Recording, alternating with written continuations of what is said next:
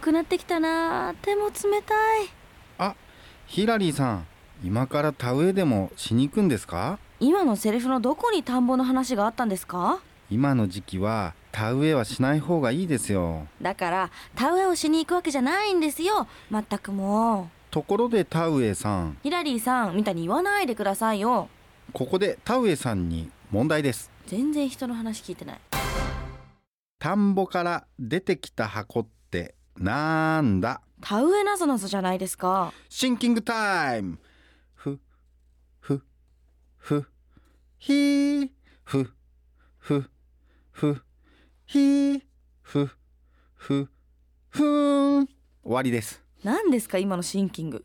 答えは？答えは？だいたい1分後。ふーん。Zip FM original podcast. Woodcast. こんにちはヒラリーです。ウッディーラーの樋口です。ZIPFM オリジナルポッドキャストウッドキャスト。この番組は森と人の距離を近づけるプロジェクトウッディーラーの樋口さんといつかツリーハウスを作ってみたい私ヒラリーがものづくりと森づくりをつなげる自然まみれのプログラム。ぜひ最後までお付き合いください。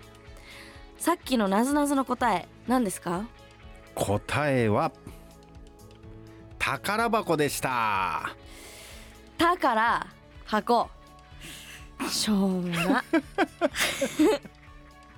そ毎回答えらんないんだよな。宝箱。宝箱。では今回のエピソードなんですが冬になると火事が増えるじゃないですか。はい、でまあ乾燥が原因って言われてるんですけど、うん。これってやっぱりこう木造のお家の方が火事になりやすいんですか？うん、そうですね。一般的には鉄は燃えない木は燃えやすいって思ってる方も多いと思いますけどうん。実はそれちょっと違うんですよ。違うんですか？木の中にはこの水分と空気がいっぱい溜まってるんで、うん。火の熱を伝えにくくたとえ木の表面が燃えても中はなかなか燃えないんですよ。あのもし火事になったとしても家がですね、うん。火事になってもこの柱の中が燃えてないうちは家をしっかりと支えて有毒なガスも発生しないので人が避難できる可能性も大きくなるんです。うーん。なんかこう鉄よりも木の方が早く燃えちゃうってイメージが私あったんですけどはい。違うんですね。まあ逆に鉄は熱を伝えやすいので火事の時は、まあ、この高温になって柱がぐにゃっと曲がっちゃう。であのね結構この火事の現場ってね、うんうん。あの僕もまあ大工の時代はいはい。何回かねこう携わってっていうことあるんですけど、はい。木造の家ってね火事になってもその柱がね真ん中しっかり残ってるんだわ。うーん。10センチぐらいの太さの柱なんだけど、うん。半分よりね細くなっとってもね家が倒れない。へえ立ってるこれ不思議。うん。へえやっぱすりその木の家燃えちゃうんだけどうんうん。芯がしっかりこの柱の中にね、あればちゃんと倒れずにいる。へえあそう結構丈夫になるんですね。じゃあこの木の中にもこう燃えやすい木とか燃えにくい木っていうのはあるんですか？あのねまあ燃え燃えにくい燃えやすいとかね、あの感覚的っていうかうん。じゃああるんだけどやっぱりそのある燃えにくい木っていう風だと、うん。まあ、いわゆる硬い木。硬い木。この木の細胞っていうのかな、うん。年輪がこの密になる、はいはい、はい、そういう木があって、まあ、いわゆるこの広葉樹うんうん。と言われるものが、まあ、燃えにくいっていうことなんですけど、まあ、はい。種類でいくとこう白樫。うん。特にあの七かまどっていうはい樹木があるんですけど、うん。これね山のちょっと高山のところに、えー生息するような木なんですけど、はい。まああのね、えー、と赤い実がちょっとついたり、うん。秋になると紅葉がすごい綺麗な植物なんですよ。でこの七かまどの名前の由来はですね、うん。7回かまどに入れても燃えない。それぐらい燃えにくいっていう焚き付けにね使えないよね、まあ、そういう変わった木があったりするんですよね。そうなんですね。こうなんかあの乾かしたら全部なんか燃えるのかなって思ったんですけどそうそう。だからあの乾かしたら燃えるっていうよりうん。あのこの硬い木その燃えにくい木っていうのは、うん。炭にするとものすごい日持ちがいいんですよ。そうなんだ。そうヒラリーさんんよくあの焼き鳥とかはいはいはい。例えばうなぎとか、うんうん。ああいうの好きでしょう、はいやっぱり備長炭で焼く。このーあの備長炭っていうのは、その白かしで作るんですけどあそうなんだ。火がつつきにくいんですよ、硬くて。うんうんうんなんかこう金属音がするみたいな。そういうイメージが、だけど一旦火がついてしまうとなかなか火が消えない。うー。んえじゃあ逆にこう燃えやすい木っていうのはどういうのがあるんですか？はあのこれはねやっぱりあの針葉樹ですねあのまあいわゆる煮炊きに使うようなうん。ものはいはい。で、えっと、特にねその赤松とか黒松この松なんていうのは、うんうん。あのなんていうんだろうなお盆ってあるでしょ？はいはい。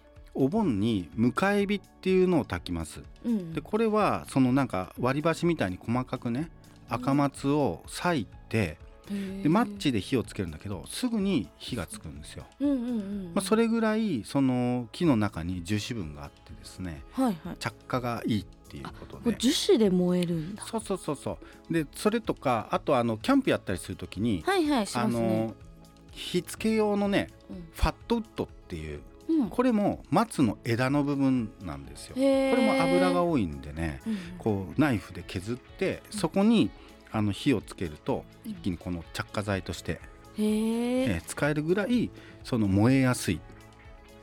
じゃあこの燃えやすい木は水分より油っていうか油分ですね。油分そう。が多い。そうそうそうそう、えじゃあ逆にこのさっきの燃えにくい木たちはうん。油分が少ないんですか、油分がうん。まあちょっと炭にするとちょっと加工して、うん。そのなんていうんだろうな炭素の分がまあ日持ちがいいっていうことになるんでうん燃えやすいっていうのはまあこう油を利用する、うん。うんえー、あそうなんですね。そう。だからあの使う目的でねうん。その日持ちがいい時は硬い木を使ったり。はいはい。ですぐ燃やしたいっていう時はその油の多い、えー、じゃあこうなんか私のこの別荘にうん、あのストーブ？ーあのそうなんですよ、うん。あの焚き焚き火じゃないや。薪ストーブね。薪ストーブがあるんですけど、最初はこの燃えやすい木使って後からこの燃えにくい木を入れたりしたらいいんですか？でああとね薪ストーブでも、うん。その燃えやすい燃えにくいっていうのも、あの結構大事でうんうん。えっとヒノキとか杉とか、うん。その最近は薪ストーブでも使ったりするんですけど、はいあのね結構ねすすが出たりするんだよね、はいはいま松入れたりとか、うん。でそうするとね煙突掃除大変なんだよね、うん。で日持ちがねやっぱり悪いからどんどんどんどんその薪がいる。うんうんうん。どんどん入れなくちゃもう見てないとダメですもそうんそうそう。でだけど奈良とか菓子とかねうん。うん桜みたいなもんをこうボーンとこう入れると、うん。一晩ずっとねはあそうほとほとほとほとちょっと親に伝えよそう。だから本 本来そのストーブやるっていうふうだったらうなるべく広葉樹をね。使い分けたりするといいんですね。そうなるほどねすごいいいこと聞けた。こうなんかよくニュースでうん。森林火災のことをよく見るんですけど、うん。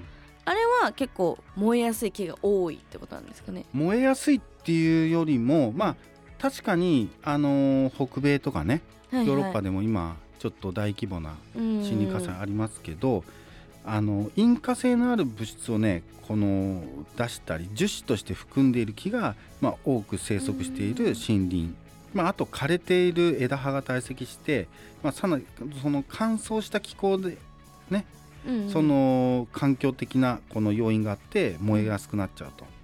うん。あと、まあ、この木が乾燥している場合は可燃性物質としてその火を大きくする効果があるんですけどはい通常の森林はこのすぐ燃えなくて火の勢いを抑える働きもあるんです。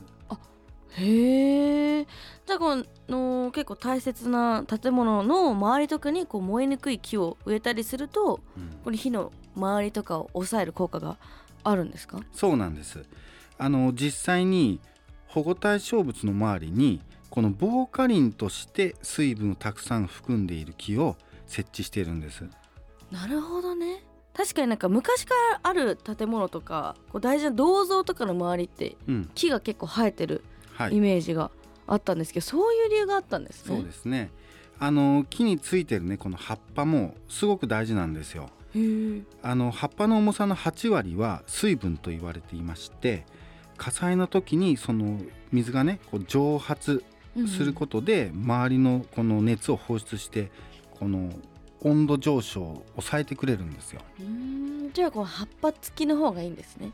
そうなんですなんでお家を建てられたりしたら葉っぱが一年中ずっとついている常緑樹っていうのを植えておくと、まあ、近所の火事から家を守ったり自分の家からこの隣に移さないような壁にもなってくれるっていうことです。はあ、そういう効果もあるんですね。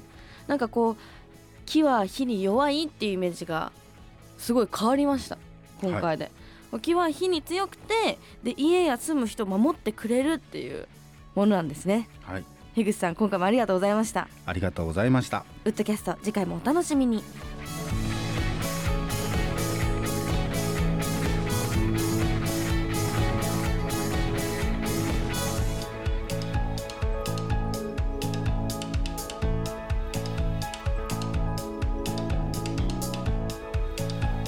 森は暖かい。